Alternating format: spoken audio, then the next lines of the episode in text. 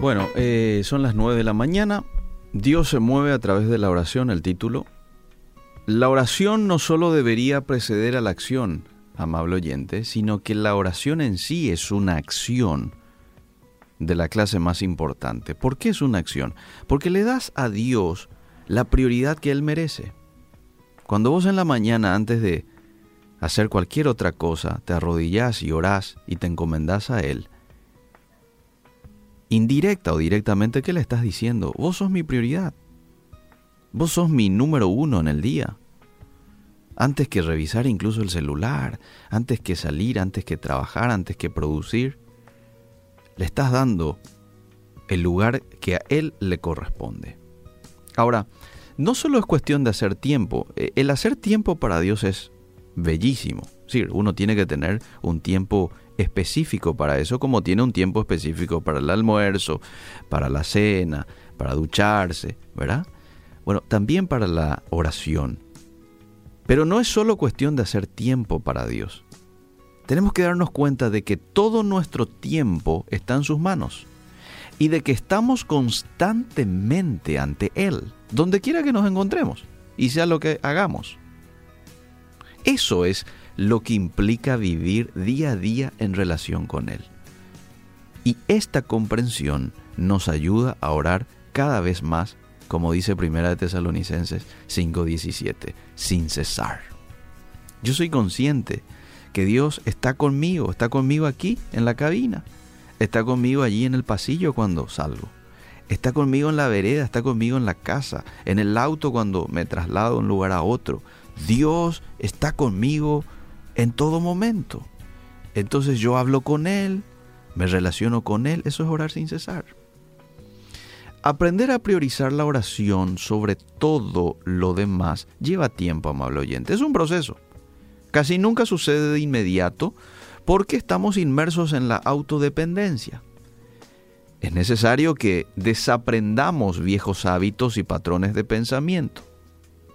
Al principio del siglo XX, el pastor Evan Roberts oró con verdadera angustia de la siguiente manera, oh Señor, doblégame.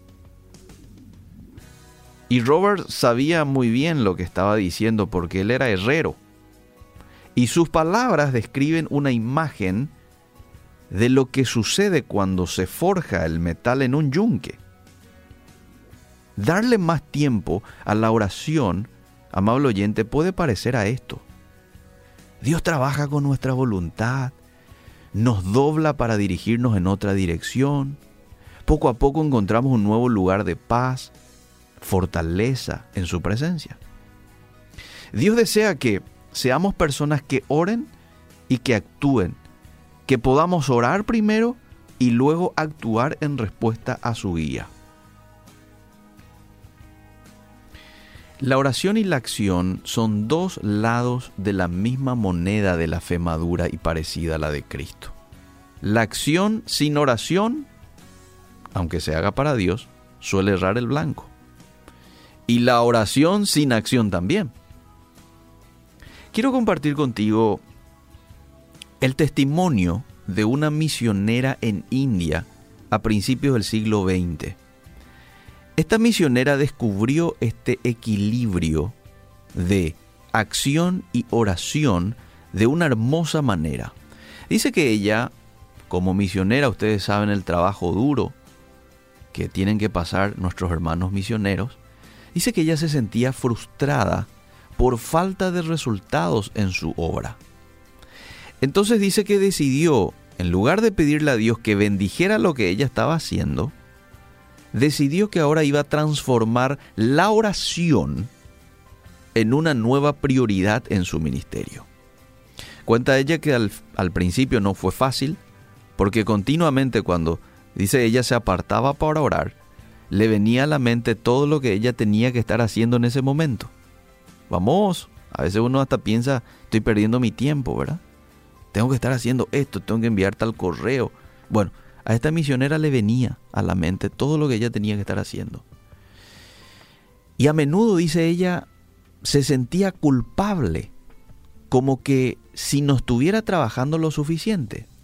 Pero pronto, dice que esta misionera, descubrió que la oración era trabajo. Es decir, ella no estaba perdiendo ningún tiempo, ella estaba trabajando. ¿Por qué? Porque requería un esfuerzo especial de una manera que nunca antes había comprendido, el orar. Entonces quedó maravillada, dice, ante la transformación que vino a continuación de convertir su ministerio o su vida en una vida de oración. Y dice que le escribió unos meses después a una amiga lo siguiente. Escuchad lo que le escribe. Ahora, cada sección de la obra está en una condición más próspera que nunca antes. Ya no hay tensión ni presión en mi vida. El gozo de sentir que mi vida está equilibrada, la vida de comunión por un lado y la de trabajo por el otro, me trae constante descanso y paz, le dijo a su amiga no podría volver a vivir como antes. Y Dios quiera que siempre me resulte imposible. Amables oyentes, esta es la obra que cambia el mundo. Y la oración es el vehículo que Dios usa para llevarnos a nuevos lugares de gracia. Cuando nosotros oramos, nos corremos voluntariamente del asiento del conductor nos vamos atrás y le estamos diciendo a Dios Padre, al Hijo, al Espíritu Santo, toma este lugar importante en mi vida, en mi ministerio, toma este lugar importante en mi familia. Vos sos ahora el conductor. Literalmente esto estamos diciendo cuando nosotros tomamos en serio este tema de la oración. Estoy cansado de yo ser el conductor, de yo ser el chofer. No voy a ningún lugar. Toma vos el asiento. Y Él te puede asegurar, cuando nosotros hacemos esto, Él se va a sentar pero con gusto. Y Él nos va a dirigir en la dirección que nos conviene ir, que tenemos que ir. Cuando nosotros oramos, le damos el lugar que le corresponde a Él en nuestras vidas. Y después tenemos que aguardar lo que Él haga en nuestras vidas y con nuestras vidas. Cuando nosotros somos buscadores de Dios y le damos a Él el lugar que le corresponde, Él también asume esa responsabilidad de honrarnos a nosotros. Por eso aquel texto del el Evangelio dice, cuando ores, metete a tu pieza y cerrada la puerta, ora a tu Padre que está en lo secreto. Y después qué dice, y tu Padre que ve en lo secreto, te recompensará en público.